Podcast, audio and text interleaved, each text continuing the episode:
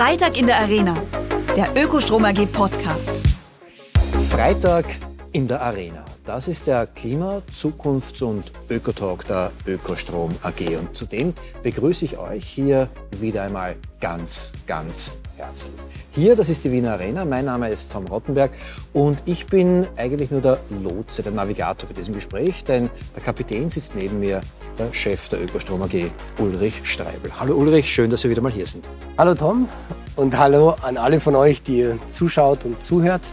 Es ist wieder Freitag, wir sind in der Arena, wir sprechen wieder über Klima, Umwelt, über Nachhaltigkeit und über Zukunft. Und heute tun wir das wieder mit dem Schwerpunkt auf Energie. Und dazu haben wir einen besonderen Gast, den Dr. Reinhard Schander.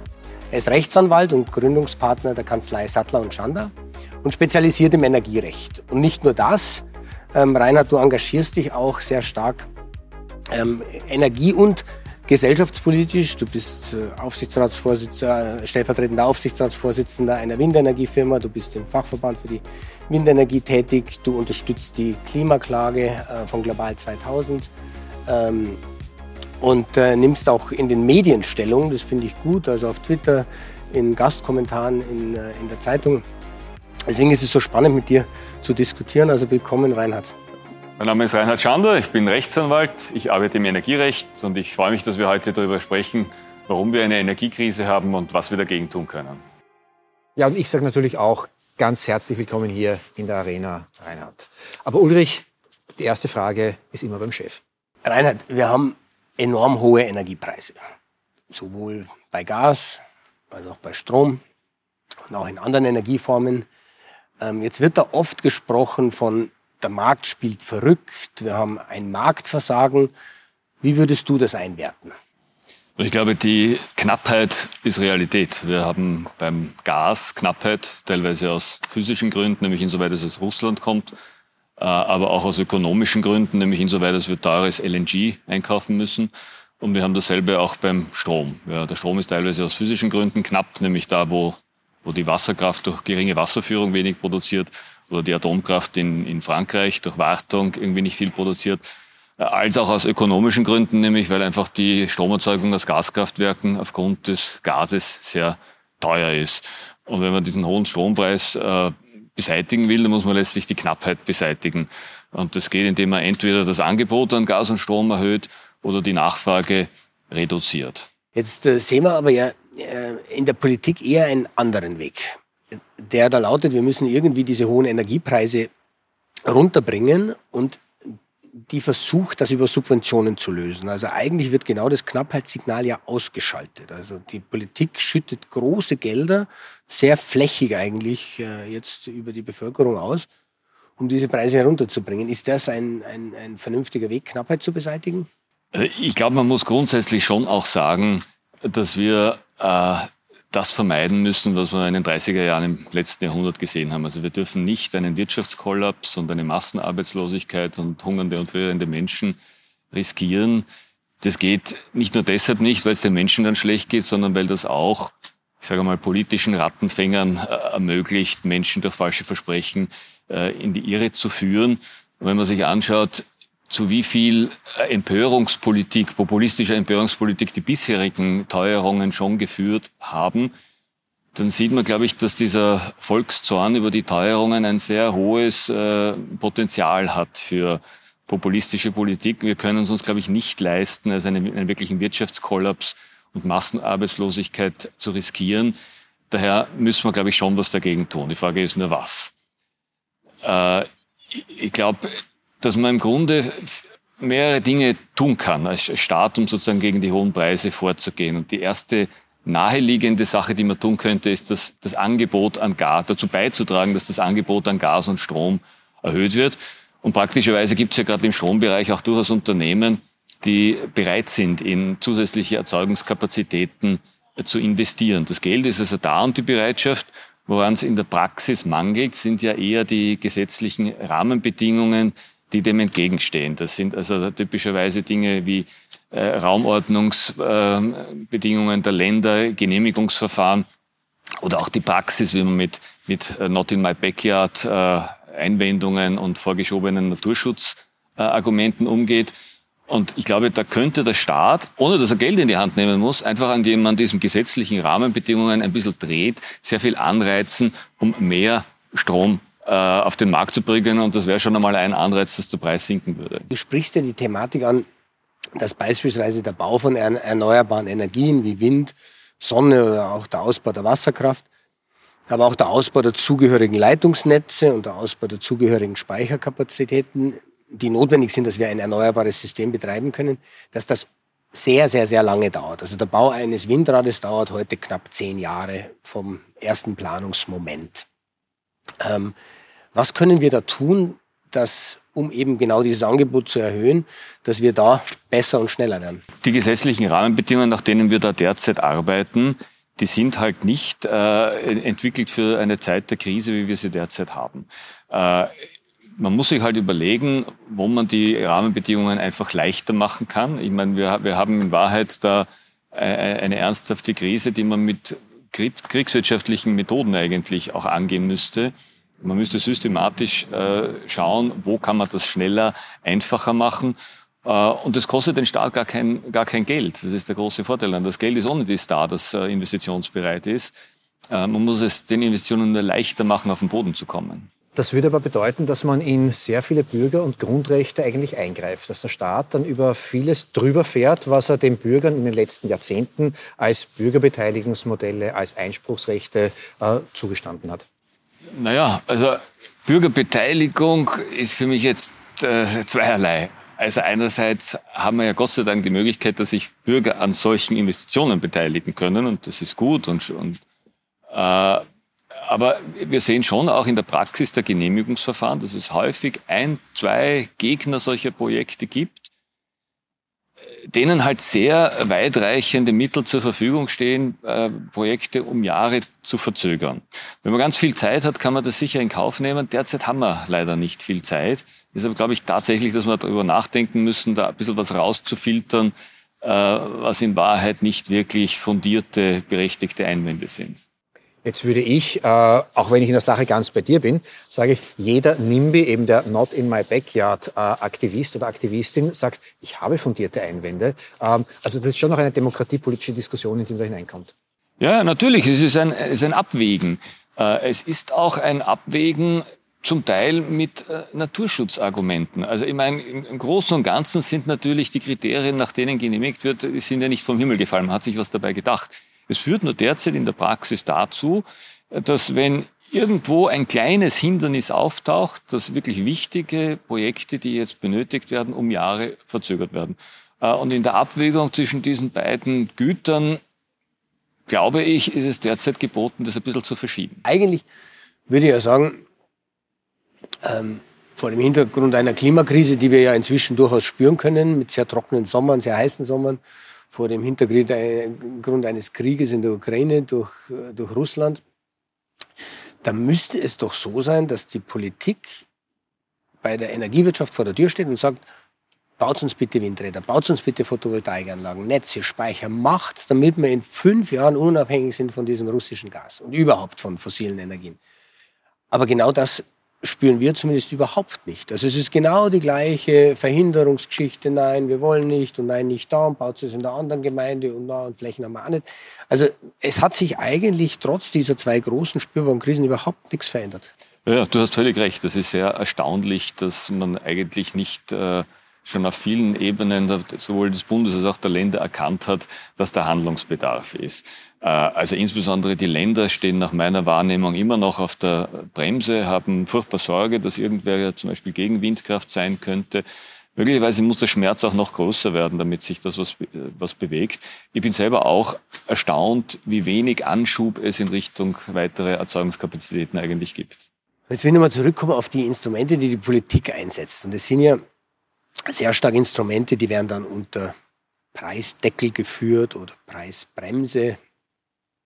Ähm, wie müssen wir die einordnen?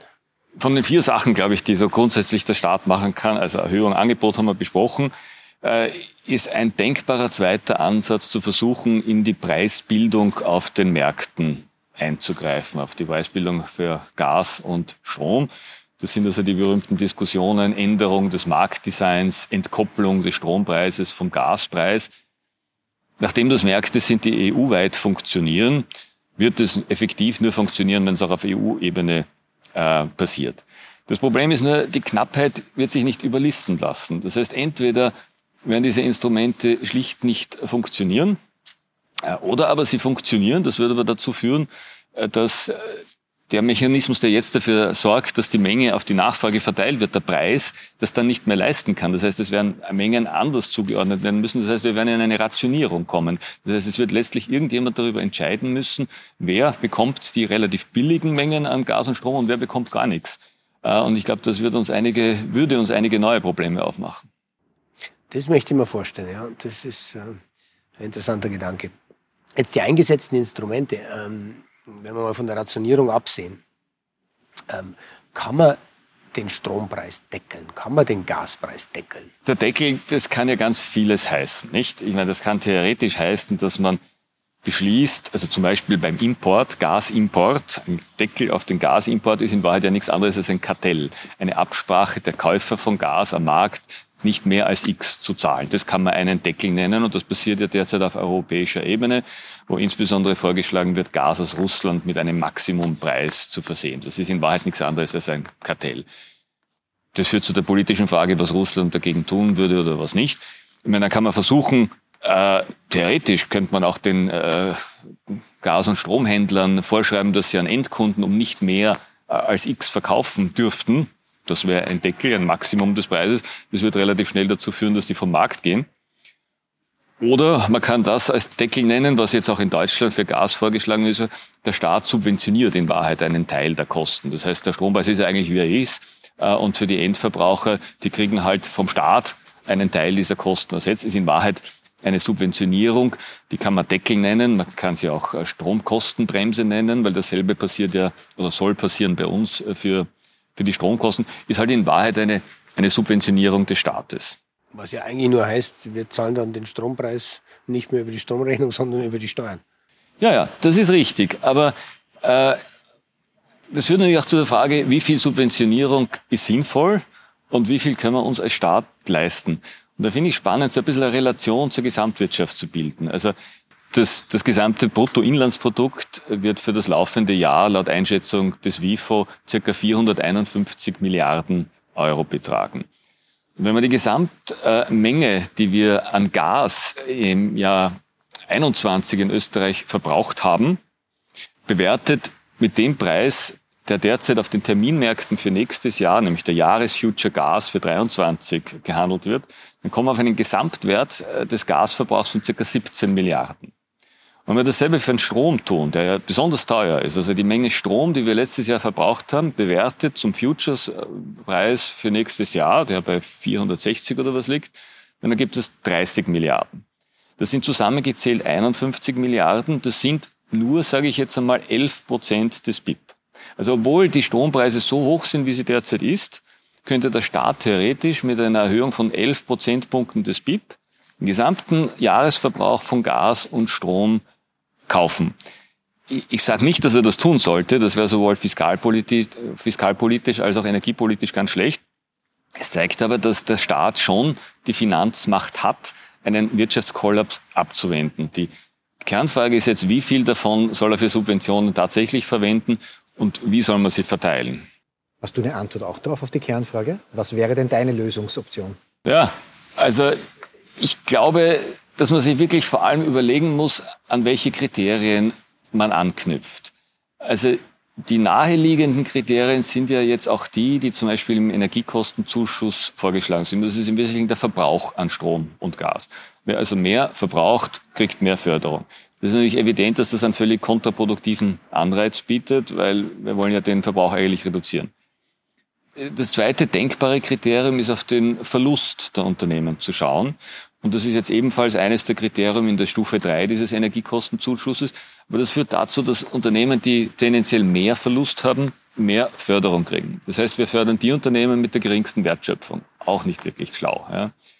Also ich glaube, die Herausforderung besteht darin, sinnvollere, intelligentere Kriterien zu finden. Also das könnte zum Beispiel sein, äh, die die Wertschöpfung pro Megawattstunde Energieverbrauch oder auf die Exportquote zu schauen, weil Unternehmen, die im internationalen Wettbewerb stehen, können ihre Mehrkosten weniger leicht an die Kunden weitergeben. Oder zum Beispiel auch auf die Kriterien, die wir jetzt in der Taxonomie haben. Wenn wir sozusagen die Zukunftsorientierung des Unternehmens irgendwie berücksichtigen wollen, dann könnte man fordern, dass das ein Unternehmen ist, das die Taxonomie-Kriterien erfordert. Ich glaube, dass da unsere Ökonomen sehr gefordert sind, die richtigen Kriterien zu finden und die richtige Kombination. Man muss sie halt auch fragen. Ich breche das jetzt immer runter äh, auf den Mann, die Frau, die Familie von der Straße. Ähm, die hören uns jetzt hoffentlich zu und sagen, okay, und was bedeutet das jetzt alles für mich? Und da komme ich auch zu äh, dem Text, den du äh, im Frühherbst in der Tageszeitung Die Presse äh, geschrieben hast, wo du von zwei Krisen gesprochen hast, von zwei Energiekrisen. Ich als Endverbraucher habe eine Krise, die steht nämlich als Summe unten auf meiner Energierechnung, die in Wien halt eine Strom- und Gasrechnung ist. Warum sind das zwei?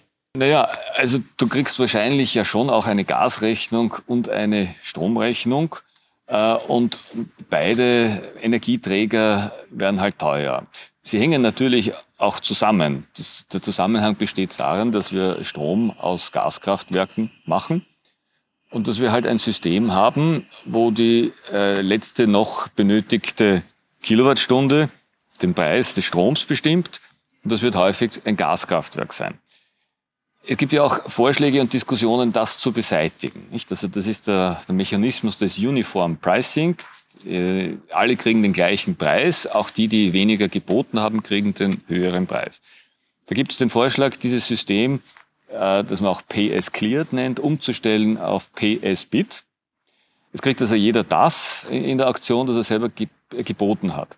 Es ist halt nur zu befürchten, äh, dass sich die Gebote dann ändern werden. Weil wenn ich weiß, wo wahrscheinlich der Preis äh, landen wird, dann biete ich eben nicht mehr nur das, was meine eigenen Grenzkosten sind, sondern biete ich das, wo ich meine, das wird der Preis sein äh, und ein bisschen einen Abschlag, damit ich sicher dabei bin. Und wenn wir in einem sehr transparenten Markt sind, und da sind wir, und die Marktteilnehmer das auch laufend beobachten können, wie sich der Preis entwickelt, ja, dann wird sich das Bieterverhalten völlig ändern. Und ich glaube, dann werden wir in kürzester Zeit ein ganz ähnliches Ergebnis haben, als wir es jetzt mit dem PS Cleared haben. Wir sprechen ja da von einem Preisbildungssystem, das jetzt, ähm, glaube ich, inzwischen durchaus auch vielen Menschen bekannt ist unter dem Begriff des, des, der, Merit Order Preisbildung. Und ähm, es entsteht ja der Eindruck, dass diese Merit Order Preisbildung was ganz Schreckliches ist. Also das führt eben zu diesen hohen Preisen und nur dieses Merit Order Prinzip führt eigentlich diese Krise herbei meine Antwort ist, das ist nicht so, aber ich glaube, das höre ich lieber nochmal vom Reinhard. Ähm, ist es tatsächlich so, dass das Preisbildungssystem, das wir haben, äh, die Krise bringt? Ich glaube, zu dem Merit-Order-System bestehen ja sehr viele Begriffsverwirrungen, weil die Merit-Order beschreibt ja eigentlich nur, eigentlich von außen im Nachhinein, die Gründe, warum manche Kraftwerke eher zum Einsatz kommen als andere. Äh, und das tut bei uns übrigens ja auch die unsichtbare Hand des Marktes, weil wir ein Self-Dispatch-System haben. Anders als zum Beispiel in den USA, wo es wirklich also ein zentrales Dispatch äh, für Kraftwerke gibt. Und die Merit Order sagt ja auch nur, dass die billigeren Kraftwerke zum Zug kommen als die teureren. Das kann ja kein Mensch ändern wollen. Also das ist ja äh, sinnvoll so. Wir werden ja das ja nicht ändern wollen, dass also vorher die teureren äh, zum Zug kommen. Also die Merit Order ändern zu wollen, das ist relativ absurd, weil das beschreibt eigentlich nur, was der Markt tut. Was man ändern könnte, ist die Preisbildung äh, bei den Auktionen am Spotmarkt. Also indem man eben umstellt von PS Cleared auf PS Bit. Das könnte man theoretisch ändern. Äh, aber wir hätten dann trotzdem noch eine Merit Order und hoffentlich weiterhin eine solche, wo die billigeren Kraftwerke zum Zug kommen, bevor die teureren zum Zug kommen. In der Politik, in den Nachrichten hat der Politiker sieben Sekunden Aufmerksamkeit und sagt, Merit Order ist böse und ich rette euch, indem ich ein populistisches äh, Gießkannenprinzip oder etwas anderes irgendwie einführe. Hast du eine Idee, wie man aus diesem Problem des populistischen schnelle Antworten auf komplexe Fragen rauskommen könnte? Ich glaube, es ist tatsächlich wirklich nicht ganz einfach, weil einerseits müssen wir schnell sein und andererseits soll man keine Gießkanne verwenden. Äh, Derzeit haben wir aber jetzt einmal ein paar schnelle Lösungen. Wir haben also diese Strompreisbremse und wir haben den äh, Energiekostenzuschuss. Das ist jetzt einmal schnell gekommen, das ist mit Gießkannensystem gekommen. Aber ich glaube, jetzt werden alle Beteiligten herausgefordert, darüber hinaus äh, Fördermechanismen zu entwickeln, die eben differenzierter sind, weniger auf die Gießkanne abstellen, äh, uns einfach schlauer machen. Ich fürchte, dass man also als Staat es nicht einfach so laufen lassen kann, wie es ist. Es wäre natürlich für den Preis am effizientesten, es würde viel Nachfrage einbrechen, aber wie gesagt, ein Wirtschaftskollaps, Massenarbeitslosigkeit können wir uns auch nicht erlauben. Ich glaube, zweckmäßig wäre, wir werden wahrscheinlich in Kauf nehmen müssen, dass ein Teil der Nachfrage einbricht, auch indem manche Unternehmen aus dem Markt gehen. Die große Herausforderung ist halt, dass die richtigen Unternehmen aus dem Markt gehen. Also die, die tendenziell eine geringe Wertschöpfung haben, eine geringe Beschäftigungsintensität oder deren Produkt eine geringe Zukunftsaussicht hat. Also das wird, glaube ich, die Kunst sein, ein paar Unternehmen aus dem Markt fallen zu lassen, damit halt Nachfrage reduziert ist, aber im Großen und Ganzen die Wirtschaft weiter funktionieren zu lassen. Jetzt ist trotzdem eine der Möglichkeiten, populistisch als Politiker, Politikerin da irgendwie Lösungen anzubieten, sagen wir, naja, die Energieanbieter, ich schaue jetzt auf den Ulrich, die haben sich jetzt eine goldene Nase verdient und dann schöpfen wir den Rahmen der goldenen Nasen einfach ab und holen uns das Geld wieder zurück. Problem gelöst. Wenn der Staat viel subventioniert, dann stellt sich natürlich auch die berechtigte Frage, wie finanziert er das? Und, und wenn manche Unternehmen besonders viel Gewinn machen, ist natürlich diese Reaktion naheliegend. Man muss natürlich auch sehen, dass ein nachträglicher Eingriff in die gesetzlichen Rahmenbedingungen von bereits getroffenen Investitionen von Unternehmen für diese Unternehmen etwas sehr Verunsicherndes hat und Abschreckendes, weil als solches Unternehmen muss man sich fragen, was kommt als nächstes, was man mir zukünftig noch weg. Also gerade in einer Zeit, wo man eigentlich Investitionen anreizen will in zusätzliche Erzeugungskapazitäten, äh, ist es halt sehr ambivalent, sagen wir so. Da diese Notfallmaßnahmenverordnung inzwischen vom Europäischen Rat beschlossen ist, äh, glaube ich, ist jetzt die Herausforderung, sich zu überlegen, wie setzt man das sinnvoll um. Also Gott sei Dank lässt die Verordnung den Mitgliedstaaten ja einen relativ breiten Spielraum, das umzusetzen. Und ich glaube, die große Herausforderung ist, dabei zu sehen, dass es ja Stromerzeuger gibt, die auch Endkunden direkt beliefern.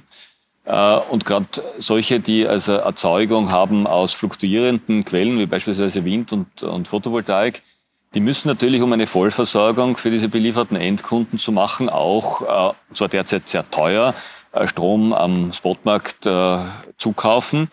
Die machen typischerweise derzeit mit diesen Handelsgeschäften Verlust. Das geht sich derzeit aus, weil diese Handelsverluste halt mit den äh, Mehrerlösen aus der eigenen Strompreis, äh, aus der eigenen Stromproduktion gegengerechnet werden können.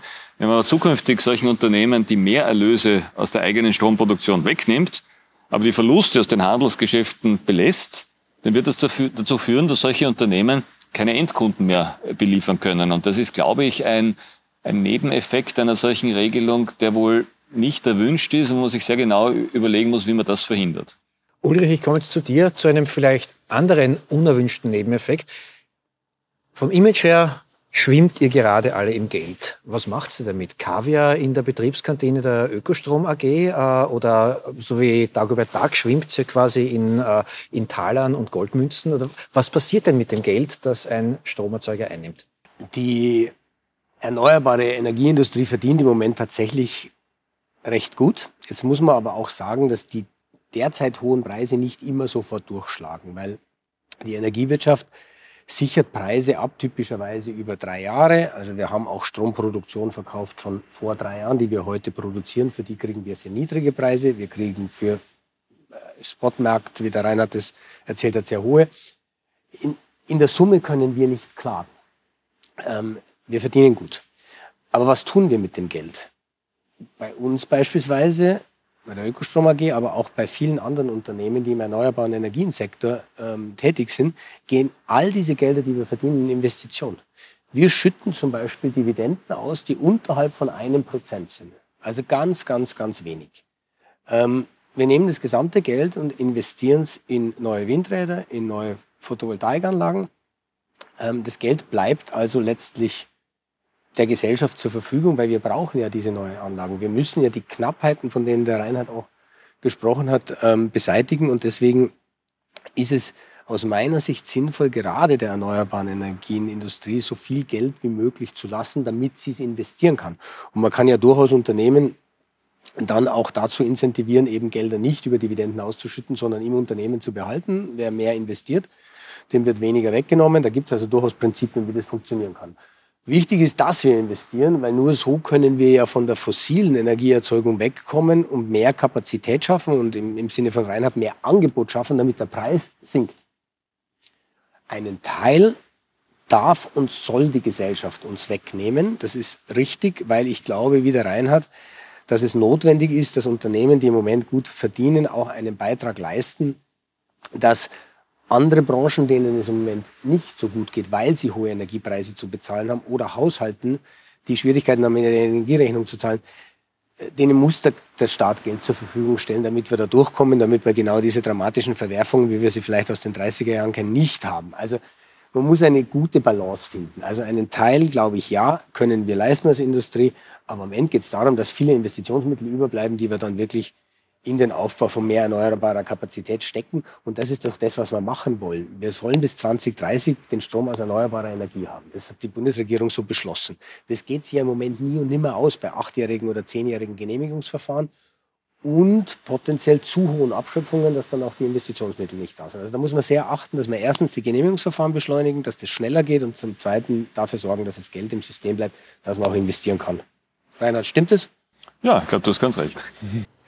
Aber wie optimistisch oder pessimistisch äh, bist denn du, dass da eine Balance, die Balance, von der der Ulrich gerade gesprochen hat, auch gefunden wird, dass da eben nicht das Weiße aus den Augen äh, derer gekratzt wird, die eigentlich das Geld brauchen, um Photovoltaik, um Windenergie voranzutreiben, ähm, dass trotzdem die soziale, äh, die sozial Schwachen bedient, versorgt, unterstützt werden.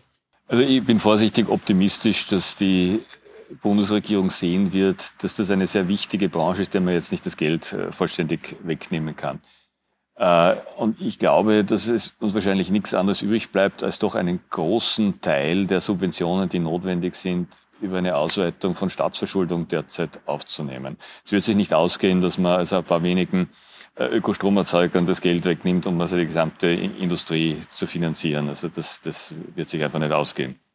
Bleiben wir noch mal ganz kurz bei dem Geld, das äh, in goldenen Strömen jetzt bei den Energie Herstellern, Energieprovidern äh, hereinfließt. Ähm, da gibt es auch ein Risiko dabei. Ganz so einfach ist die Sache ja nicht. Ja, es ist tatsächlich so, dass die erneuerbare Energieindustrie im Moment gut verdient dort, wo sie Erzeugungsanlagen betreibt. Also wenn wir Windräder betreiben und Photovoltaikanlagen, dann verdienen wir da im Moment gut und zwar viel besser als in der Vergangenheit. Andererseits ist es so, Integrierte Energieunternehmen haben auch einen Handelsbereich, einen Vertriebsbereich, die versorgen Kunden. Und da sieht die Situation schon ganz anders aus. Da kann es sein, dass Verluste anfallen oder sehr, sehr geringe Margen sind durch diese Preisbewegungen. Deswegen muss man das immer in der Gesamtebene ähm, sehen und schauen, dass, dass sich das einigermaßen ausgeht. Und was jetzt ist, ist, dass durch diese Preisbewegungen, die wir haben, also wir müssen ja sehen, der Strompreis hat sich verzehnfacht innerhalb von nicht einmal zwei Jahren. Der Gaspreis hat sich ebenfalls verzehnfacht und der fällt aber auch mal ganz schnell um einen großen Betrag runter. Das sind auch Volatilitäten, mit denen die Energieindustrie im Moment umgehen muss, die es auch erfordern, dass wir gut verdienen. Wir brauchen tatsächlich Geld, um die Risiken aushalten zu können. Also es ist im Moment notwendig, dass wir höhere Gewinne schreiben, damit wir finanzielle Substanz haben, um auch solche Volatilitäten und Risiken, die jetzt im Markt sind, die es nie gegeben hat vorher, auch aushalten zu können. Und ich glaube, es ist ja in, im Interesse letztlich auch der Kunden, die wir versorgen, dass die Energieunternehmen an sich stabil bleiben. Insofern, ja, wir verdienen gut und ja, man kann auch darüber diskutieren, dass einige Energieunternehmen, die sehr gut verdienen, Teile auch abgeben müssen, damit wir Unterstützungsmaßnahmen für Haushalte und Industrie finanzieren können. Wir brauchen aber auch Risikovorsorge in den Unternehmen und wir brauchen vor allem Investitionsfähigkeit. Ähm, es ist also wahrscheinlich nicht geeignet, jetzt zu viel aus den erneuerbaren Energieunternehmen herauszuziehen, weil was tun denn die mit dem Geld? Die investieren sie ja. Wir investieren jeden Euro de facto bis auf eine ganz winzige Dividende. Jeden Euro investieren wir in erneuerbare Energienanlagen, ähm, Windkrafträder, Photovoltaikanlagen und das tun ja die meisten in unserer Industrie auch. Die schieben sich ja nicht das Geld in die Taschen, sondern die investieren und bauen das Unternehmen weiter auf zum Wohle der Gesellschaft. Am Ende des Gespräches, am Ende von Freitag in der Arena, bitte ich immer unsere Gäste äh, aus der Expertenebene in äh, die Welt des kleinen Mannes, der kleinen Frau runterzukommen sagen, was kannst du eigentlich tun, um mit deinem Handeln, mit deinem Verhalten äh, einen Impact zu setzen, der klima- und umweltpolitisch auch etwas bewirkt. Wir nennen das der Tipp am Freitag und ich bitte dich, Rainer, jetzt um deinen Tipp am Freitag. Der Ökostrom AG Tipp am Freitag.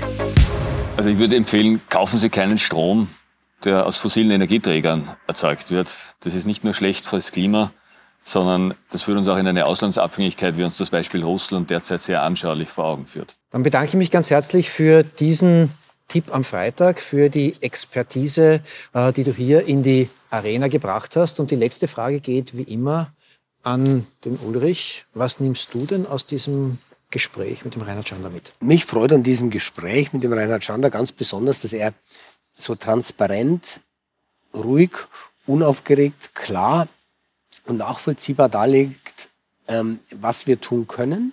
Zum einen gesellschaftspolitisch tun müssen, auf der anderen Seite energiepolitisch auch tun sollen, damit wir letztlich diese Knappheiten lösen, die Preisbildung wieder in vernünftige Regionen bekommen, wieder in eine Situation kommen, wo wir, wo wir eine funktionierende Wirtschaft haben, die idealerweise ökologisch untersetzt ist über erneuerbare ähm, Erzeugung.